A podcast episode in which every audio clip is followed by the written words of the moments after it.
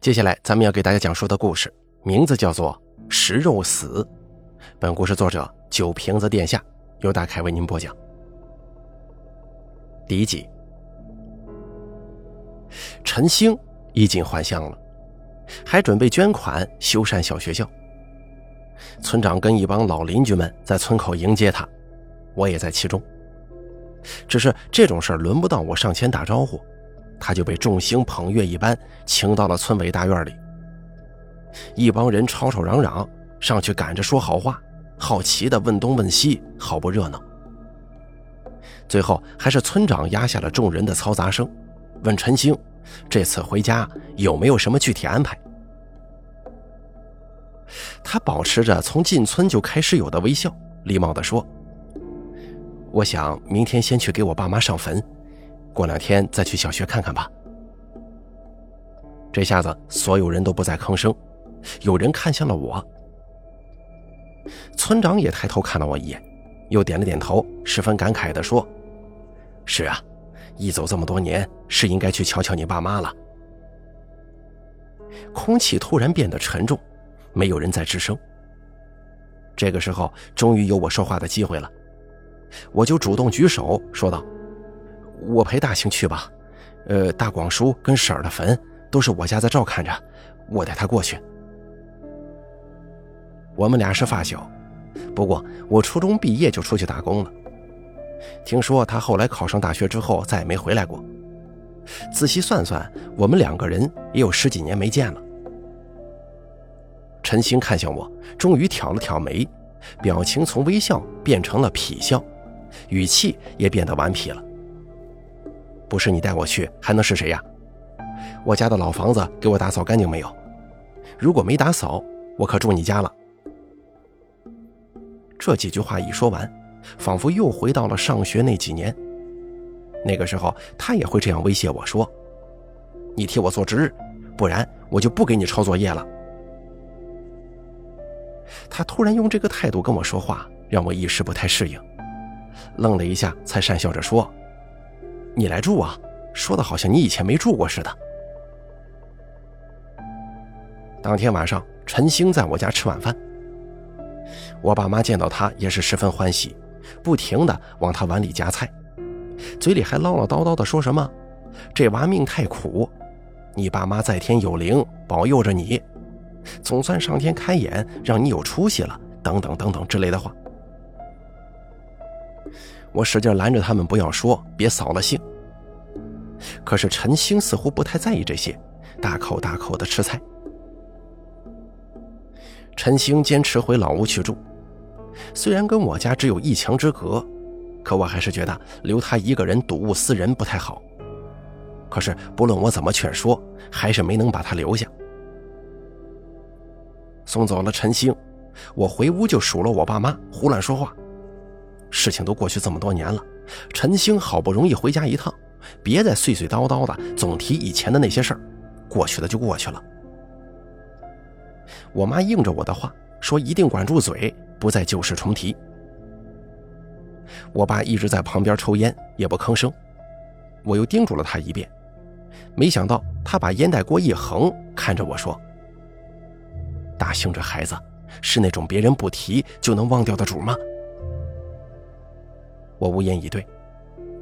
我爸又装了一锅烟叶子，叹着气说：“你先管好你自己吧，过几天啊，又没人带你去相亲。那个姑娘腿有点残疾，不过不是先天的。你过去先认认样子，姑娘那边要是乐意，就先把亲事给定了。”第二季，我爸说的没错。有些事情的确是忘不了的，即使过了很多年，也依然历历在目。别说是陈星了，就算是旁观者也会心有余悸的。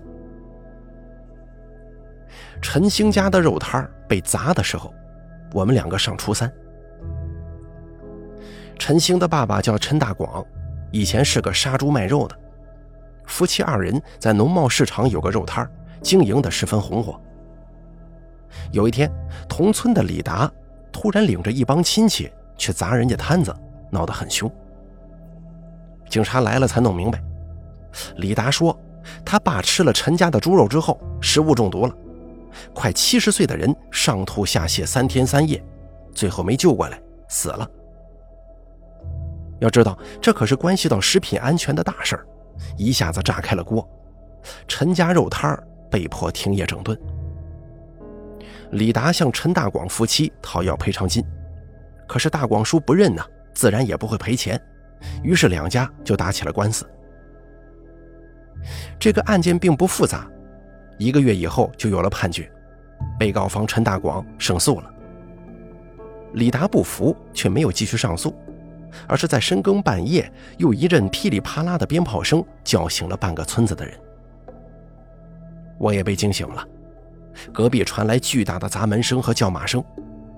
陈大光杀人偿命，你卖坏猪肉吃死了我爸，我跟你没完！听起来像是李达的媳妇儿，声音又尖又细，那嘴就跟刀子似的，不饶人呢。这个时候我才反应过来。八成是因为要不到钱，李达两口子开始出损招了。你真是放屁呀！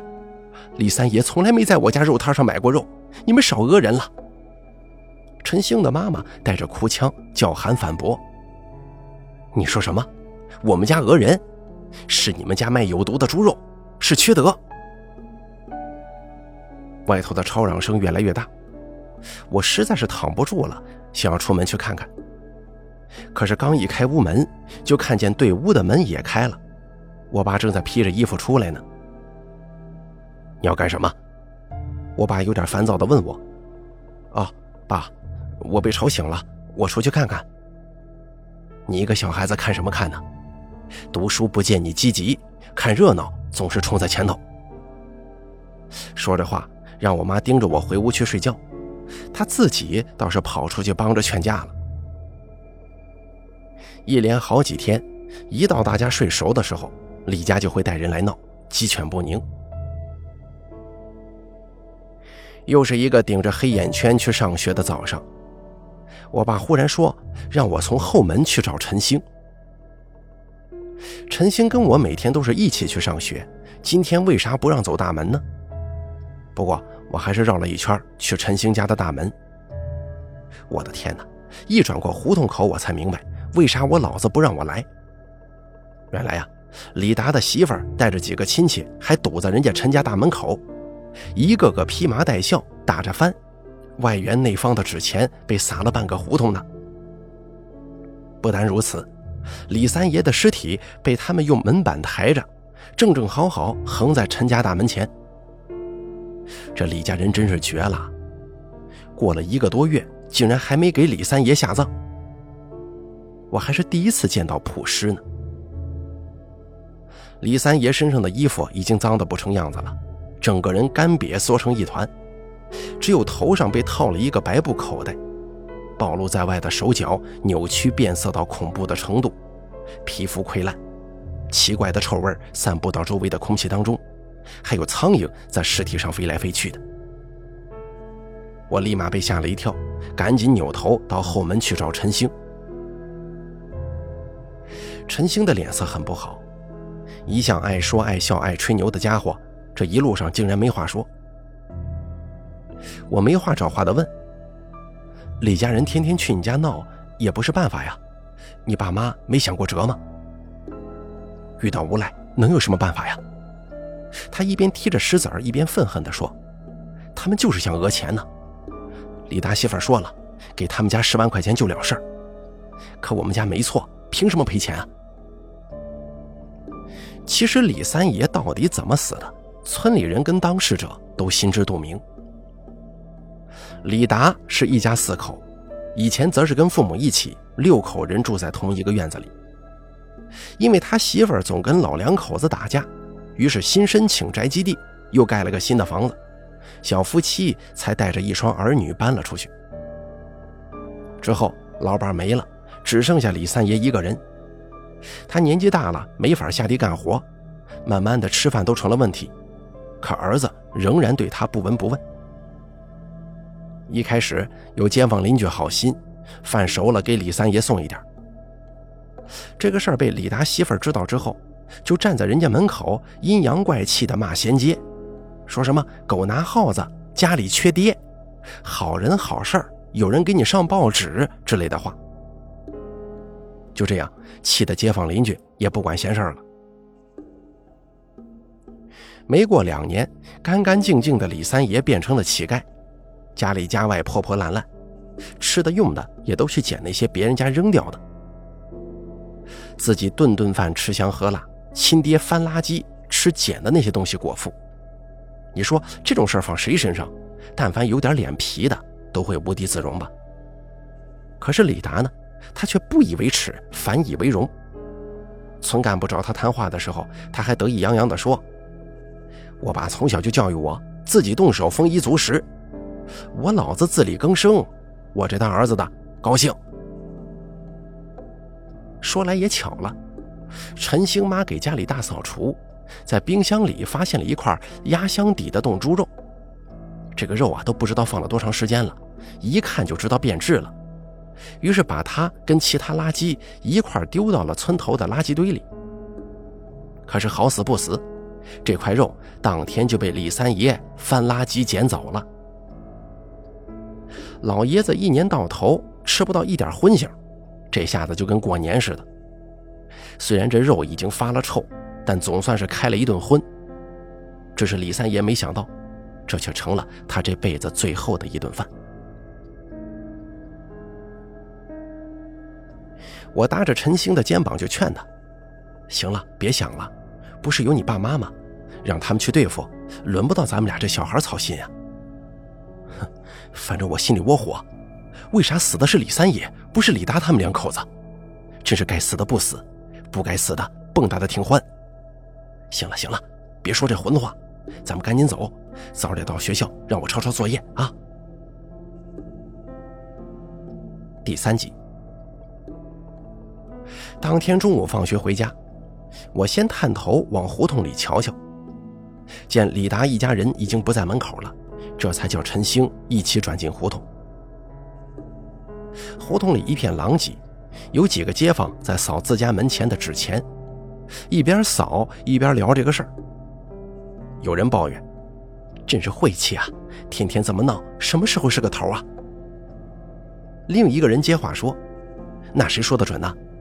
李达跟他媳妇儿两班倒，这么倒腾，报警都不灵了，真的是人不要脸，天下无敌。”也有人说：“大广也是倔呀。”给他俩钱打发了就完了，怎么说人家也是死了爹，就当随份子了呗。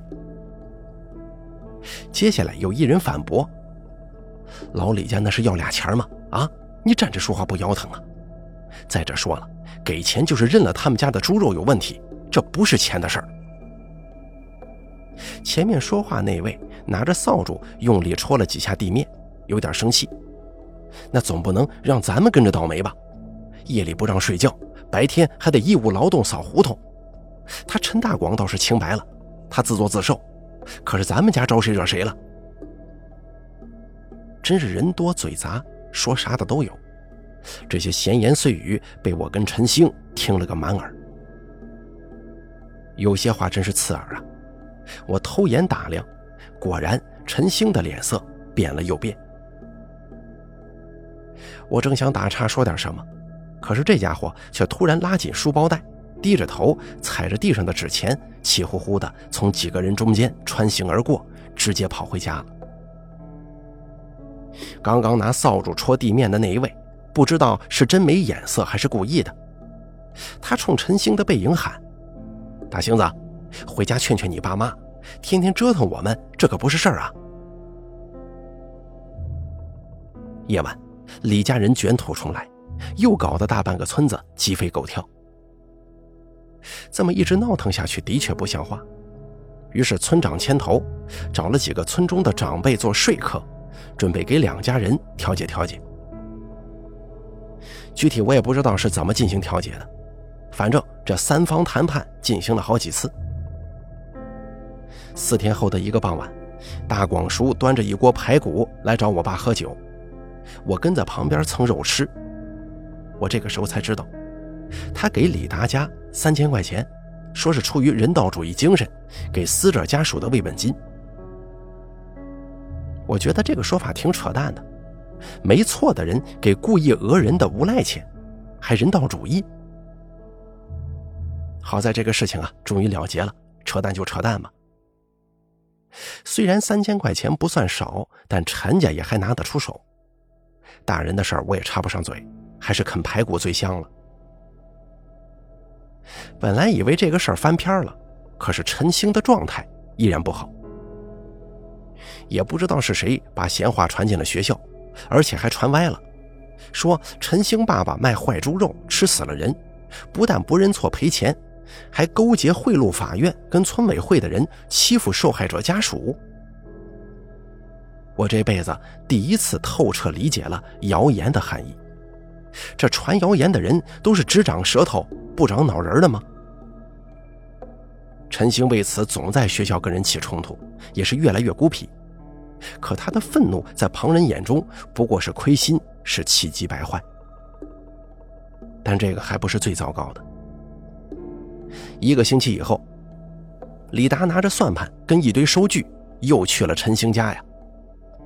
他把算盘珠子扒拉的噼啪响，跟大广叔算钱，什么墓碑钱、棺材钱、入殓钱、纸人纸马钱，七七八八算完了，一共两万三千六百五十二块七。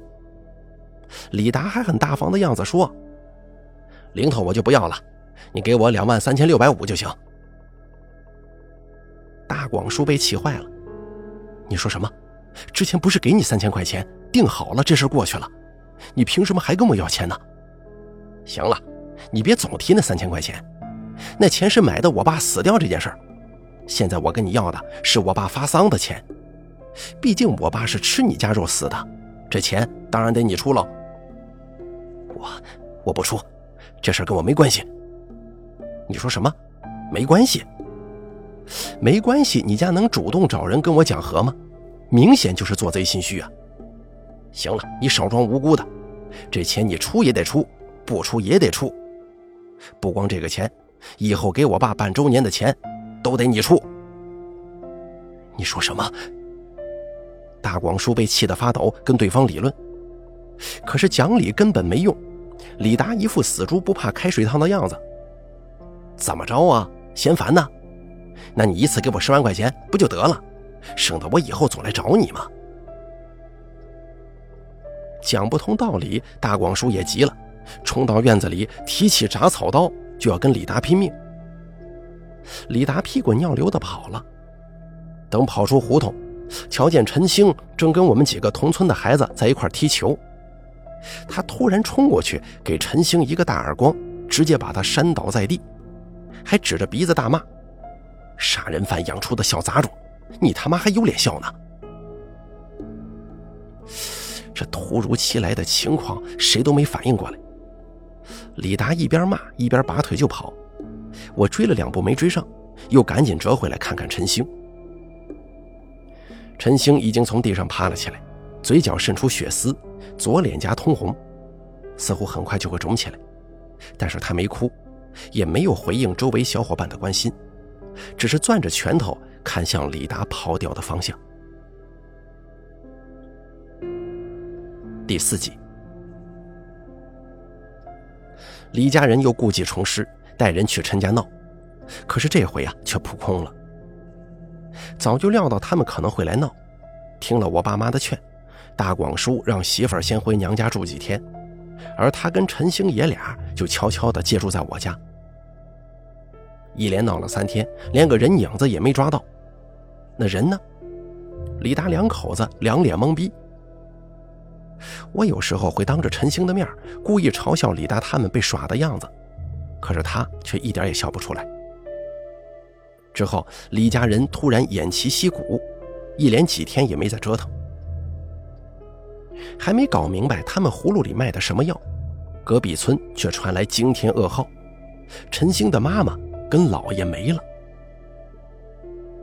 原来这几天一直找不到人，李达就怀疑陈大广是不是躲到老丈人家去了。李达媳妇说：“他要是真去了老丈人家，咱也跟着去，反正没脸的也是他陈大广两口子，给他媳妇娘家也长长脸，不怕他们不还钱了。”有媳妇给出主意撑腰，又觉得陈大广带家人躲了就是理亏，李达更来劲儿了。他又跟媳妇儿一番商量之后，竟然把已经下葬的李三爷的尸体又从坟里给挖了出来，半夜抬到陈兴老爷家大门口，又开始扔鞭炮、砸大门、敲锣打鼓的骂大街，还嫌不够给大广叔添堵的。李达媳妇儿出主意，把李三爷带着尸虫的尸体顺墙根儿直接抛进了院中啊！谁也没想到李家人会闹到这边来，如此丧心病狂。陈兴老爷当时就被气得倒地不起，陈兴妈跟弟弟想赶紧抬着老爷子送医院，可门被堵着，出不去啊！眼看自己亲爹快要不行了。陈兴的舅舅拎着铁锹冲出去开路，可好虎架不住一群狼，最后还是被一帮人按在地上揍。爹快不行了，弟弟又挨了揍，陈兴妈也拎了一把铁锹冲出去拼命。毫无防备的李达被他一铁锹拍到了大腿上，扑通一声就坐到了地上。可是李达媳妇儿却抱着头倒在地上撒泼打滚儿：“杀人了！快按住那个疯婆娘！”她毒死我公爹，又要杀我们灭口呢。陈兴妈也被人抢了铁锹，她绝望地瘫坐在地上，忍不住大哭：“我求求你们放过我们家吧，钱也给你们了，你们还想怎么样啊？”一听这话，李达媳妇马上起身，拍了拍身上的土，叉着腰站在他眼前说：“赔钱？赔什么钱呢？不是给过你们了吗？”快让我爹去医院吧，他要不行了。你装什么蒜呢？你爹要是死，怎么不早死？这个时候装死吓唬谁呢？我告诉你，你也回去告诉陈大广，三千块钱就想买一条人命，我们老李家的人可没这么贱。你们家杀猪卖肉有的是钱，赔房子赔地也是应该的。我们不多要，还按之前讲好的十万块，少一个子儿都不行，要不然就赔命。杀人偿命，欠债还钱，到什么地方我们家都说得着理。李达这个时候也揉着腿站到媳妇儿身旁，没错，就是你毒死的我爸，你还有脸回娘家躲呢？什么爹妈生得出你这么一个不要脸的闺女啊？你还想坑你亲弟弟也当杀人犯呢？我呸！我要是你爹，也得被你气死。这个时候，周围的街坊也逐渐围拢过来。看见自己村的人被陌生人堵着门打骂，虽然一头雾水，可还是有人喊：“怎么着啊？跑我们村来欺负人了？哥几个一起上，先把他的腿给打断再说。”察觉到不妙，毕竟这是在别人家地头上，李达媳妇使了个眼色，这一大帮子人才骂骂咧咧的跑掉了。你要是不赔钱，我们天天过来闹，看谁耗得过谁。对方跑的时候甩下这么一句，陈兴妈看弟弟被打得倒地不起，回屋一瞧，爹也奄奄一息，心中万般绝望啊，感觉这一辈子都无法摆脱李家人的纠缠，他们仿佛恶鬼一般，永远阴魂不散。于是，在街坊们帮着收拾的时候，陈兴妈偷偷地喝下了老鼠药。第五集。少年丧母之痛，大概是陈兴一辈子都无法被治愈的伤。我记得他妈刚死的那一阵子，他一滴眼泪也没掉，却像在一天之间脱胎换骨了，整个人脸上笼罩着阴郁之气，眼神变得冰冷，没有温度，连我靠近的时候都觉得有些可怕。大广叔当时没顾及儿子，忙着跟李家人打官司，他的诉求只有一个。就是要李家人为老婆跟老丈人偿命。可是官司太难打了，一两个月过去还没有眉目，而且有传言说李达两口子判不了死刑，顶多以什么过失杀人罪判个三五年。而陈星妈妈是自杀，跟人家没啥关系。这些话传进陈星的耳朵里，无异于雪上加霜。大兴，你别听他们瞎说，他们又不是法官，什么都不懂。虽然我劝他，但是根本没用。陈星还是被这些话给刺激到了，跟说这话的人打了一架。当天下午，我去给陈星送爹打酒，可刚一出门就看到他拐出胡同的背影。他不会越想越气，又去找人打架了吧？这么想着，我赶紧追过去，却看到他拎着一大块五花肉往村北走。我这才放了心。虽然陈家肉摊没营业，但是村里还是时常有人跟他家买猪肉，这八成是给谁家送货去了。大兴，你去给谁家送肉啊？我帮你提吧。我嚷嚷着就跑了过去，伸手去接挂肉的麻绳。可是陈星却像是遭到雷击一样，身子一震，猛地转身回头，看到我的手已经伸了过去，突然一甩胳膊，大喝一声：“别碰！”他这一甩猝不及防，我抓麻绳的手直接抓到了猪肉上。没想到陈星突然气急败坏地对我说：“我让你别碰，你没听见吗？谁让你跟着我了？你是不是有病啊？”我莫名其妙，他反应也太激烈了吧？我我就碰一下怎么了？我手又不脏，还是能少你一块肉啊？可是没等我话音落地，陈星已经把那块肉丢下，他扯住我抓过肉的那只手的手腕，急急忙忙地拉着我往井边跑。你干什么去啊？好好的肉，你干嘛扔了？我不明所以，陈星却是一言不发，表情慌张又着急，把我拉到井边，打起一桶水给我冲手。你回家以后别用这只手拿吃的，用肥皂多洗几遍，听见没有？你怎么了？我顶多摸一手猪油，又不是毒药。你……说到这儿，我突然反应过来，看了看周围。只有远处几个老头在树下晒太阳，没有人注意我们，也不会听见我们的对话。我这才十分惊恐地问道：“这肉里不会真的有毒吧？”他又去打了一桶水，继续给我冲洗，小声说：“本来要给李家送去的，都赖你坏事了。”一瞬间，我起了一身鸡皮疙瘩，看着周围没人，把声音压低：“你疯了？你要杀人呢？”杀人犯法，你不知道啊！咣当一声，他突然把桶摔到我脚下，瞪着眼睛质问我：“我杀人犯法，他们逼死我妈就不犯法了吗？他们是不对，可大广叔正在打官司讨说法嘛。说法讨来又怎么样？我妈能活过来吗？那两口子会被枪毙吗？我在学校就不会被人叫毒猪肉吗？就不会有人背后说我妈是畏罪自杀吗？”他越说声音越抖，最后咧着嘴哭，却仍然哽着不出声，满脸委屈跟愤怒地盯着我。雷子，我咽不下这口气，他们不死，我就得憋屈死。这个事儿你就当不知道，咱俩还是好兄弟。你要是敢拦着我，我最恨的人就是你。说完，他转身就走，可是我被吓坏了，追上去拦腰抱住他。大兴，你别犯傻呀！你你要把自己也搭进去吗？你放开我！你要是我兄弟，你就把我放开，要不然我先揍你！你疯了！你连我也打呀！我就不放手！我们俩扭打在一起，陈星一边挥拳一边臭骂：“明明挨拳头更多的人是我吧？怎么搞得好像是我欺负他一样？”远处的老人看到我们在打架，起身要过来。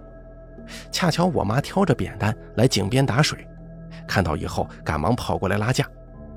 妈，大兴要去杀人，你赶快拦住他！听我这么说，我妈连忙呵斥道：“不许胡说八道！”手却紧紧地攥着陈星的胳膊，不敢撒开。我妈跟我一起把陈星架到我家去，把前因后果说完，我爸妈也十分后怕。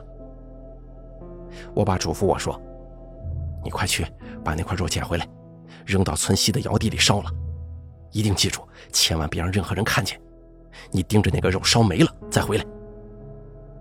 我妈还特意递了一块油布给我，叮嘱我完事之后一定好好洗手。他们俩人在家看着陈星，不敢让他离开半步。我听话的乖乖跑出门去。回身关大门的时候，却看见陈星坐在我家院子里，正用充满怨念的眼神盯着我，让我毛骨悚然。大兴啊，对不起了，我不能让你报仇雪恨。你学习那么好，可不能当杀人犯呐。到了晚上，处理好一切，我们一家人才稳下心神。陈星被我爸妈留在家中轮流看着，只跟大广叔说帮忙照看，没敢提下毒这个事儿。我们都以为这个小插曲可以悄无声息的过去，可没想到两天后，公安局的人突然把大广叔给带走了。李达一家四口死了，死因是吃了掺有老鼠药的猪肉。我爸一听到消息，回家进门就给我一巴掌。那块肉我让你扔到窑地里去烧了，你扔了吗？爸，我扔了，连着布包一起扔进窑口的，还盖了盖子呢。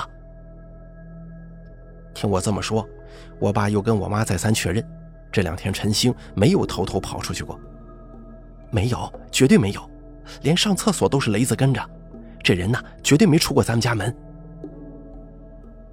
这就奇怪了。李达家吃的那块被下毒的猪肉是哪儿来的？难道真是大广叔干的吗？还是说有其他人趁乱报复李达，正好嫁祸给大广叔呢？总之，现在最大嫌疑人就是陈大广，当然也有可能是其他人。毕竟李达两口子在村中没少得罪人，真要是深究，好像跟谁家都有过矛盾。半个月过去了。警方没能查到其他线索，也没有陈大广投毒的证据。大广叔本人也是矢口否认，最近一直跟陈兴舅舅在忙官司的事儿，而且自打出了李三爷的事儿，李达一家子从来没跟他买过猪肉。大广叔似乎没有说谎。据警方调查，毒死李达一家的猪肉是李达的丈母娘托人送来的，总不可能是丈母娘杀女儿一家吧？反正找不到作案动机，基本上没可能。既然没有头绪，警方只好下村探访，再找新的线索。案发的前一两天吧，我看见大广的儿子拎着一块猪肉往村北去，当时我以为他是给谁家送肉呢，也没多想。现在回想起来，好像就是奔李达他们家的方向去的。哎呀，会不会是这小子干的呀？村口三五成群聊天的人，有人这么说。于是陈星也被警察带走了。第六集，无论如何，没想到陈星竟然承认了是他偷毒杀人。我看见李大媳妇跟人显摆，说他娘家杀了猪，叫人给他烧一块最好的五花肉，准备晚上烧肉吃。我就回家也切了一块差不多的，进了老鼠药，拿着去了他们家。趁李大媳妇儿在外头捡柴火，我就悄悄跑进院子，把她挂在水缸旁边的肉给换了。我就是想给我妈报仇的。陈星是微笑着说出这些话的。审问他的警察觉得非常不可思议：一个十四岁的男孩怎么可以笑着说出投毒杀人的过程呢？警察又向他反复确认作案的过程和细节，却发现漏洞百出啊！陈星似乎也觉察到自己言多有失，拒绝配合调查，只说自己就是凶手，再问就闭口不说了。与此同时，我们一家三口也被传唤到了公安局，而我们所说的又把陈星的供词给推翻了。毒死李家人的绝对不可能是大兴。我把那天拦住陈星的事儿一五一十告诉了警察，又跟两名警员到了窑地，指认了扔毒猪肉的窑口。而我父母提供的证词，再加上同村村民提供的零碎信息，陈星说他杀人这件事儿漏洞越来越大。而陈星的这个表现，让警方怀疑他是否在包庇什么人，于是矛头再次指向陈大广。而陈星很有可能是为了替父顶罪的。警方的侦破工作正在进行之际，陈星竟然在看守所自杀了。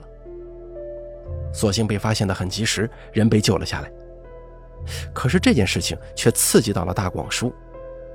经过一番挣扎，他终于交代了投毒杀人的过程。我看见我儿子跟雷子吵架了，我知道大兴想报复，我在心里自责，我就骂自己是个窝囊废，媳妇儿被人逼死也不敢报仇，甚至连个孩子都不如啊！大广叔终于承认，他看见那天陈星偷了一块家里的猪肉，还悄悄下了药，就在后头尾随，看到我也在追陈星。我们争执丢肉的整个过程都被他看到了。等我们俩离开的时候，他过去捡起了那块肉。之后，他去了李达家。李达六岁的小儿子在当街玩，就把那个肉给了小孩，还告诉他是姥姥家托人给送的。可是这又不对了，那块肉明明是被我拿到窑地烧了的。听警察这么说，大广叔却是摇头冷笑：“你们再去问问雷子。”他真的把那块肉烧了吗？肯定没有吧。我再次被问话，警察的口吻跟态度完全变了，之前的和风细雨没有了，这回完全变成了审讯。我从来没见过这种阵仗，吓得够呛，有点扛不住。尤其被揭穿谎言之后，我不得不承认，那天我再回去找的时候，那块肉已经不翼而飞了。我当时把附近找了个遍，一点影子都没有。我担心是不是被村头的野狗给叼走了。我还特意去那野狗常埋东西的地方看过，也没有。我爸交代给我的事儿我没办好，这有毒的肉万一被谁捡去拿了吃，有可能会死人呢。我是又急又怕，一个劲儿掉眼泪，最后只好跑到窑地，把我妈给的那块油布烧了，这才敢回的家。事情终于真相大白了，我被我爸当场揍了一顿，可是这也改变不了大广叔变成杀人犯的事儿。法院判处大广叔死缓那一天，陈星一出法庭就冲过来揍我，我没还手也没躲闪，挨了几拳之后，陈星被人拉开，可他仍旧不依不饶，一边哭一边对我大吼：“雷子，咱们再也不是朋友了，我恨你一辈子，为什么你拦着我？”啊！为什么你不让我替我妈报仇？我已经没了妈了，你又让我没了爸爸，我恨你。他说他恨我，我也恨自己。也许我早就应该把真相说出来，可是我不敢。几天之后，陈星被他舅舅接走了。虽然我们两个还会在教室碰面，但是没再说过一句话。中考以后，我没考上高中。听我爸妈的安排，跟着村里几个大人出去打工赚钱。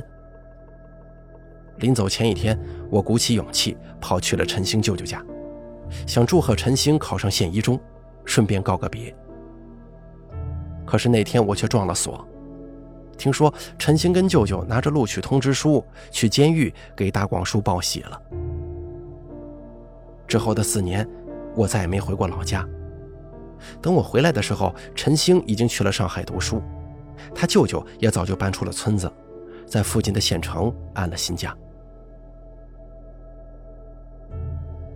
第七集，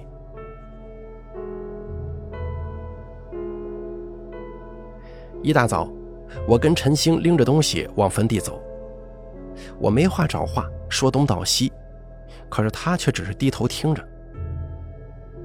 还没走过一半路程，我已经词穷了，不得不闭嘴加快脚步，让这段尴尬的路变得短一点。雷子，刚出村，陈星叫了我一声：“，怎么了？”你慢点走，我有点跟不上。到了坟地，陈星跪在父母坟前一个多小时，只是无声的流泪、烧纸，却一句话都没说。大兴。你跟叔和婶儿说说话呀，这么久才回来一趟，就没啥想说的吗？我站在他身后提醒，可是他仍旧一言不发。最后他起了身，擦了擦眼泪，招呼我去一边的树下坐。他从口袋里掏出一瓶白酒，自己先喝了一口，然后递给我：“你这是干啥呀？大早上的空腹喝酒伤胃啊！我虽然这么说，却还是接到手里，小小的抿了一口。雷子，陈星叫了我一声，却欲言又止，又抢过酒，咚咚咚的灌了半瓶，背靠着树，眼睛看着天，像是醉了，又像是在发呆。我赶紧把剩下的半瓶酒抢了过来，有话你就说，喝这么猛的酒不要命了？你跟我还有什么不能直说的？他可能真的醉了，捂着通红的脸，呜呜了两声，然后擦了擦带泪的眼睛，面红耳赤的问：“我爸真的是杀人犯吗？”万万没想到他会这么问，我一时语塞，没有吭声。他流下眼泪，冷笑一声，直勾勾的瞪着我，又问：“投毒杀人的，其实是你吧？”犹如晴天霹雳，我惊愕地看向他的眼睛，却在眼神对上的一瞬间又慌忙躲开，磕磕巴巴地说：“你你怎么知道？天下没有不透风的墙，要不是我舅舅喝多了说漏了嘴，我还被你们蒙在鼓里呢。雷子，当初那块有毒的猪肉不是我爸给李大儿子的，是你，对不对？”陈星有些失控，对着我大声吼，音量已经不能表达他的愤怒，又随手抓了一把土朝我身上丢。瞒不住了，再也瞒不住了。我浑身站立起来，怯怯地抬头看了陈星一眼，他已经被气到发抖了。是，是我。我颤声回答，跪坐在他眼前，鼓着勇气承认，我撒谎了。当初是我投毒杀人，不是大光叔。我原以为自己做的滴水不漏，却忘记了“要想人不知，除非己莫为”这句话。我离家打工的第四年，家里突然打电话让我赶回老家一趟。我匆忙回来，竟然是大广叔要见我。他在监狱里那几年并不好过，又不幸被确诊癌症，时日无多了。他想趁着精神还好的时候见我一面。我一踏进病房，就看见陈星舅舅在给病床上的人喂水，旁边还有一个狱警在。见我进门，床上那个已经脱相的病人冲我招手示意，让我到他跟前去。大广说：“我，我来看您了。”我诧异又心切地走到病床前。几年不见，我们两个都变样了。我辨认了片刻才敢认他，而他却一眼就认出了我。雷子，都长这么高了，大人样了。大广叔说话清楚，却没了底气。说完这几句，就不停的缓气，好像消耗了太多体力，却还是在对我笑。我坐在病床边上，跟他聊了很多闲话。可是我始终觉得奇怪，大广叔特意让我千里迢迢赶回来见面，竟然只是聊家常吗？直到离开之前，大广叔强撑着坐直身子，突然伸开双臂说：“雷子，你跟大兴打小就像亲兄弟一样，你替大兴抱抱我吧，我很久没抱过我儿子了。”他没回来过吗？我问道。大广叔摇头，眼中含泪说：“我早就跟他断绝父子关系了，拒绝他的探视。”我惊愕不已，却很快明白，大广叔用心良苦，他不想让大兴背上杀人犯之子的名头，所以用了这种最简单、最粗暴的方式跟儿子划清界限。我探身过去抱住他，轻声说：“你会好起来的，不会有事的。”没想到他却反过来安慰我说：“好孩子，不会有事的，不用害怕。”接着他埋头在我耳边，用极小的声音说：“谢谢你替我们家报仇，谢谢你。”我被惊得身子一震，却被大广叔紧紧抱住。他拍拍我的后背安抚，示意我不要紧张。我吞了口口水。维持着那个拥抱没敢动，心跳却是骤然飙升。大广叔的声音又在耳边响起：“那天你做的我都看见了，你不会有事的。你替我们家报仇，我一定会保护好你。”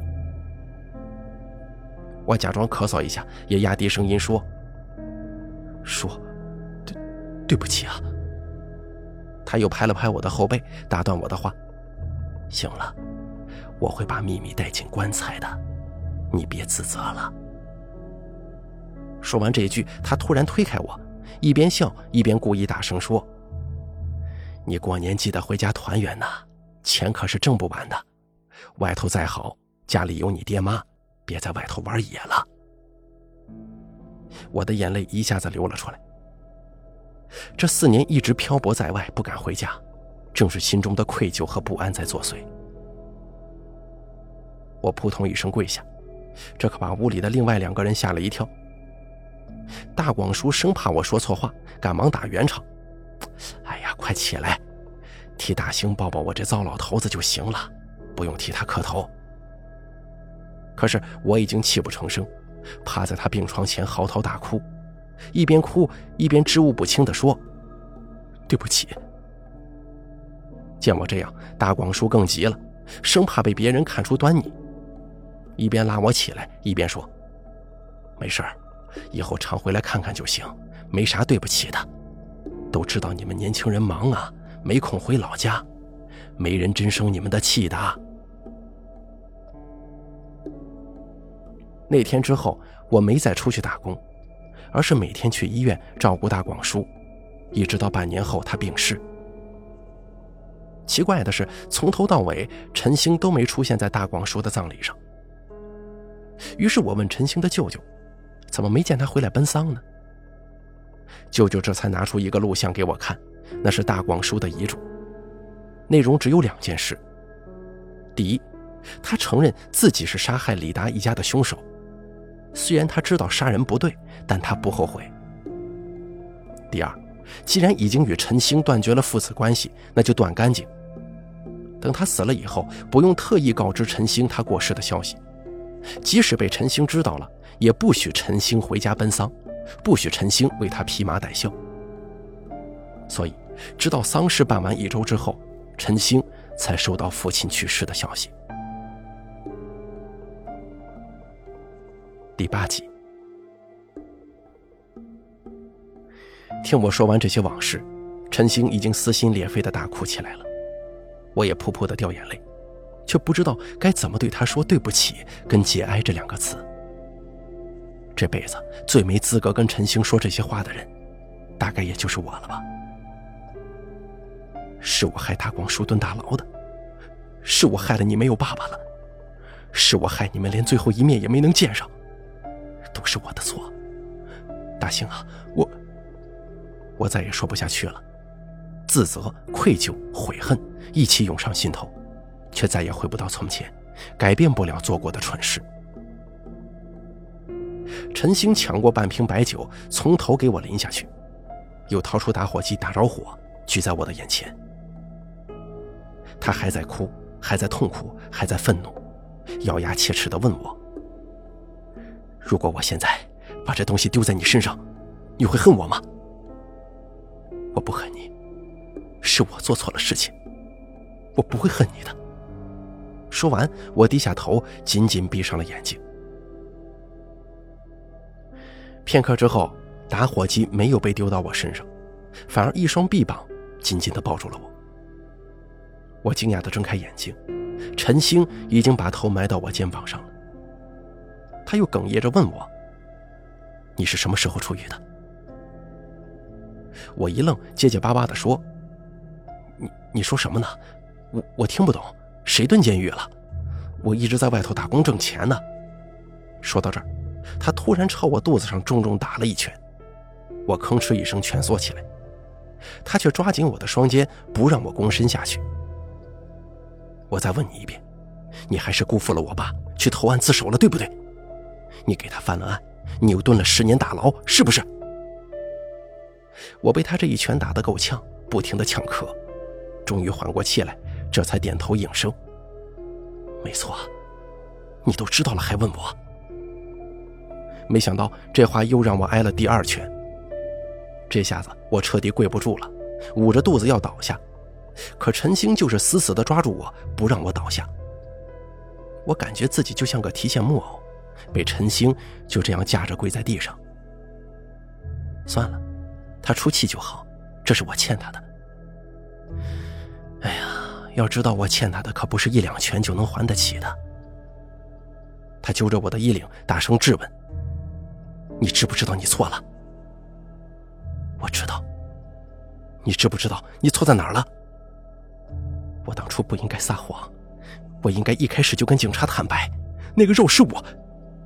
眼看陈星又挥起拳头，我赶忙改口。等等，我应该听我爸的话，把那块肉扔到窑地里烧了，不应该假装梁山好汉，意气用事。刚一说完，肚子上又结结实实的挨了一拳。陈星松开了手，我彻底蜷缩在地了。他站起身，指着我说：“我知道真相的时候，有多不知所措，你知道吗？现在我心里很乱，我该恨你吗？”还是该谢你，你告诉我答案呢？我实在忍受不住了，抱着肚子破罐破摔的嚷嚷：“我告诉你什么答案呢？你要是想打我就痛快的打，别总提问。我从小最怕回答问题了，你又不是不知道。你还是直接打我一顿吧。”陈星的脸上突然露出了复杂的表情，明明还在哭，嘴角却开始一抽一抽的。脸上的肌肉不能协调似的，不停的抽搐。他抹了一把眼泪，扭身就走。我长出一口气，闭上眼睛躺在地上缓一缓疼痛。没想到他又折返回来，把我从地上拽起，拦腰扛在了肩膀上。我当时慌神了，捂着被他肩膀硌得生疼的肚子，大声喊：“大哥，你是不是要学孙悟空摔红孩儿？”想要把我摔死呀？那你要替我给我爸妈养老送终啊！没想到陈星吭哧一声，说道：“我收回之前的话。什么话？我说过我恨你一辈子，这个不算数了。我恨你到今天为止了。”他说完，扛着我往回走。可是我却懵了，反应了好半天。他是说他原谅我了吗？